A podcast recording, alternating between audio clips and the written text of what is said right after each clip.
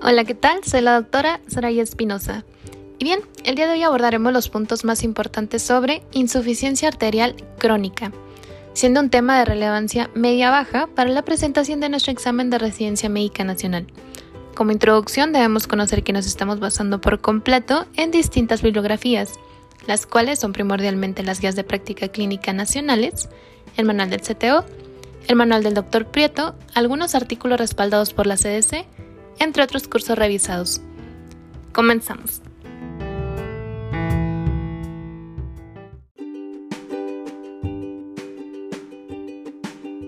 Comenzamos nuestro capítulo con un caso clínico.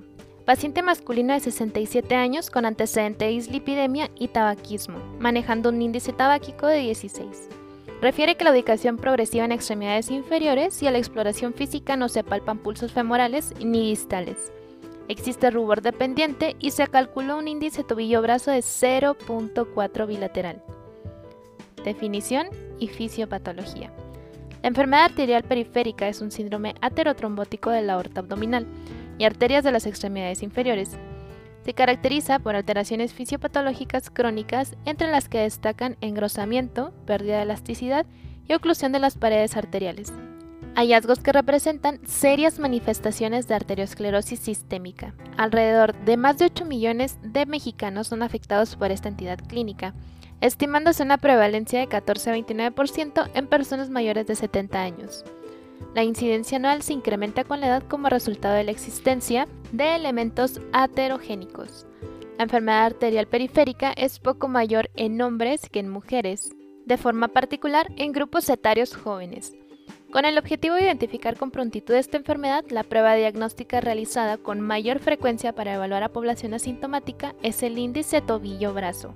Un estudio en población mexicana reveló que 5.101 pacientes estudiados, 23.8% tenía un índice tobillo-brazo menor o igual a 0.9 y menos de 1% presentó valores críticos con enfermedad arterial periférica con un índice tobillo-brazo menor a 0.4. Los principales factores de riesgo para presentar la enfermedad son edad, mayor de 60 años, tabaquismo, diabetes mellitus, hipertensión, dislipidemia e hiperhomocisteinemia. Cuadro clínico.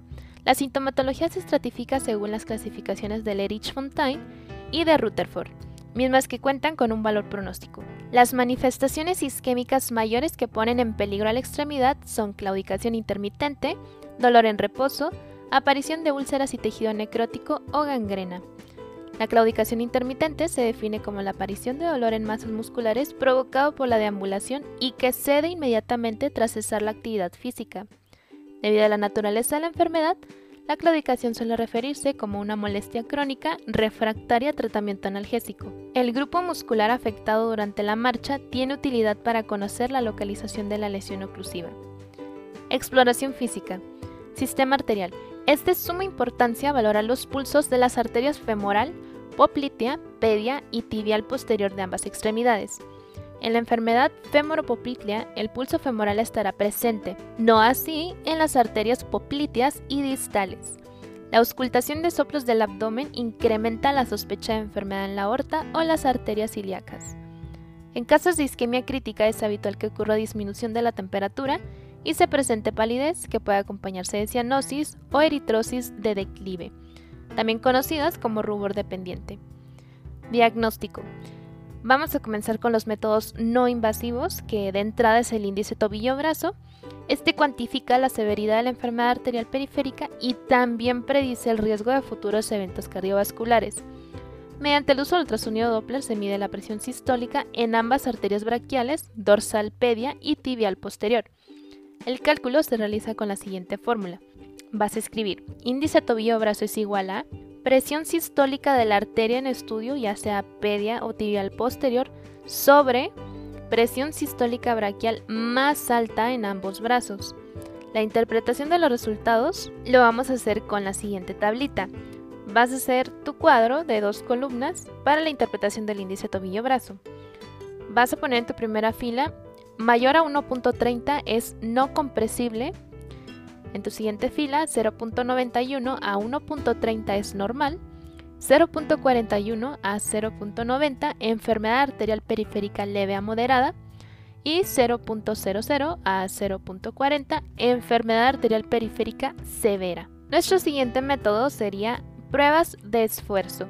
Estas ayudan a diferenciar la claudicación de la pseudoclaudicación, que es el dolor de origen neurógeno que típicamente mejora en reposo. Nuestro siguiente método, ultrasonografía Doppler.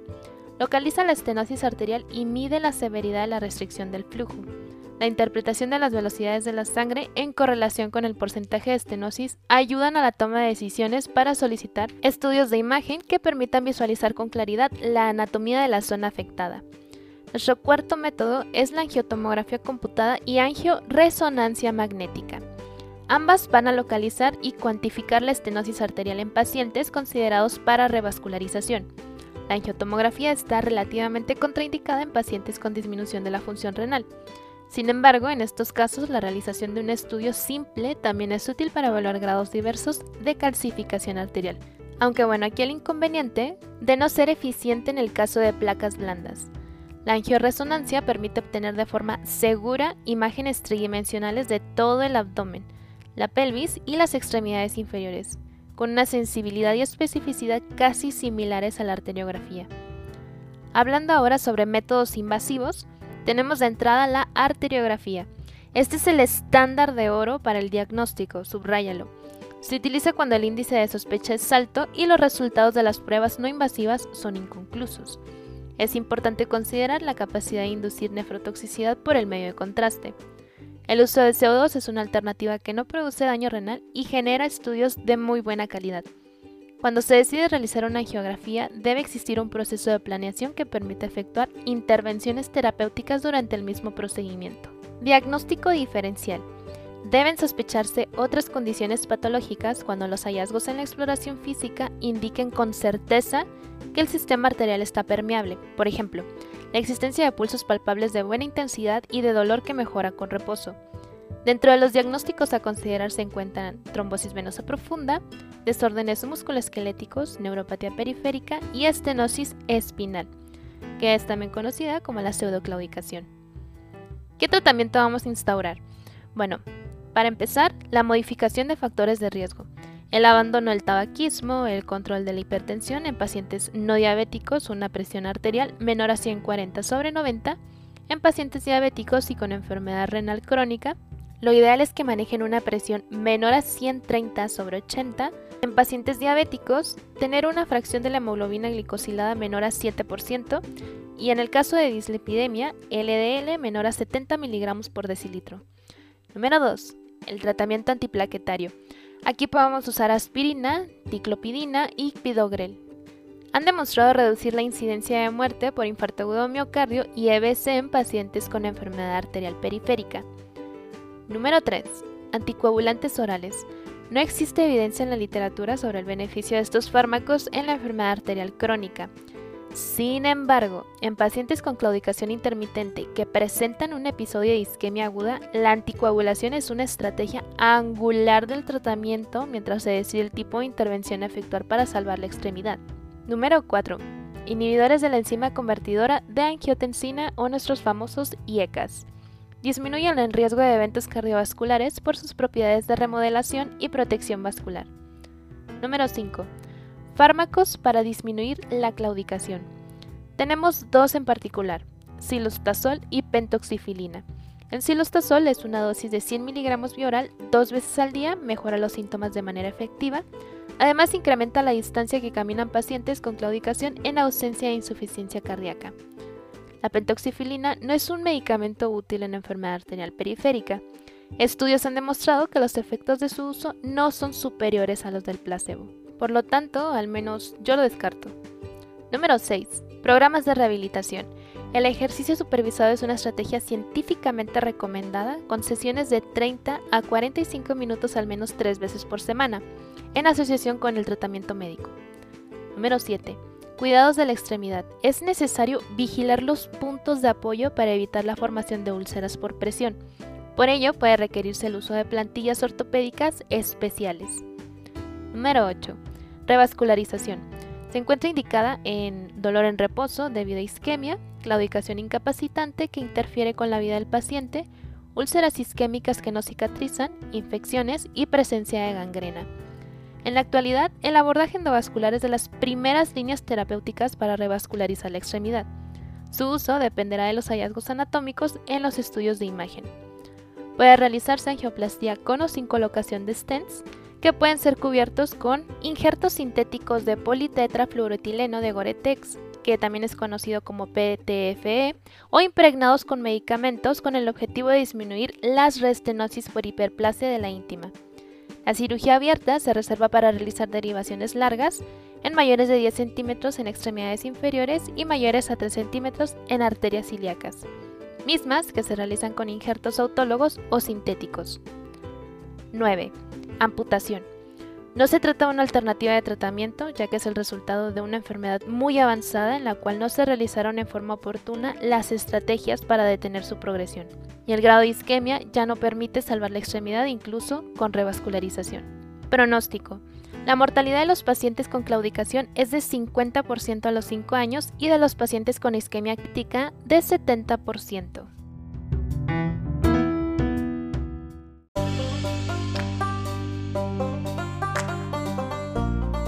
Pasamos a nuestras posibles preguntas en el hospital. Primera nos menciona, ¿cuál es el estándar de diagnóstico para enfermedad arterial periférica? La respuesta correcta es arteriografía. ¿Qué factores son considerados de mal pronóstico de la enfermedad arterial periférica? Tabaquismo, índice tobillo-brazo menor a 0.6 y la presencia de diabetes mellitus.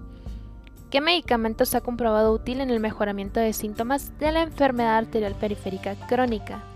La claudicación intermitente. Y bueno, el medicamento es el silostazol, 100 miligramos bioral, dos veces al día.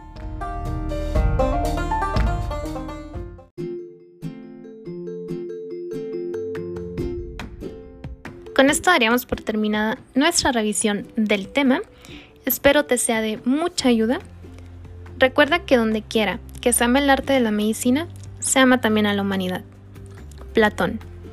No olvides seguirme en mi cuenta de Instagram, arroba md.espinosamx, donde podrás accesar a una liga de descarga de mayor material para tu estudio, ya sea que seas médico en formación, médico interno, o te estés preparando para el examen nacional.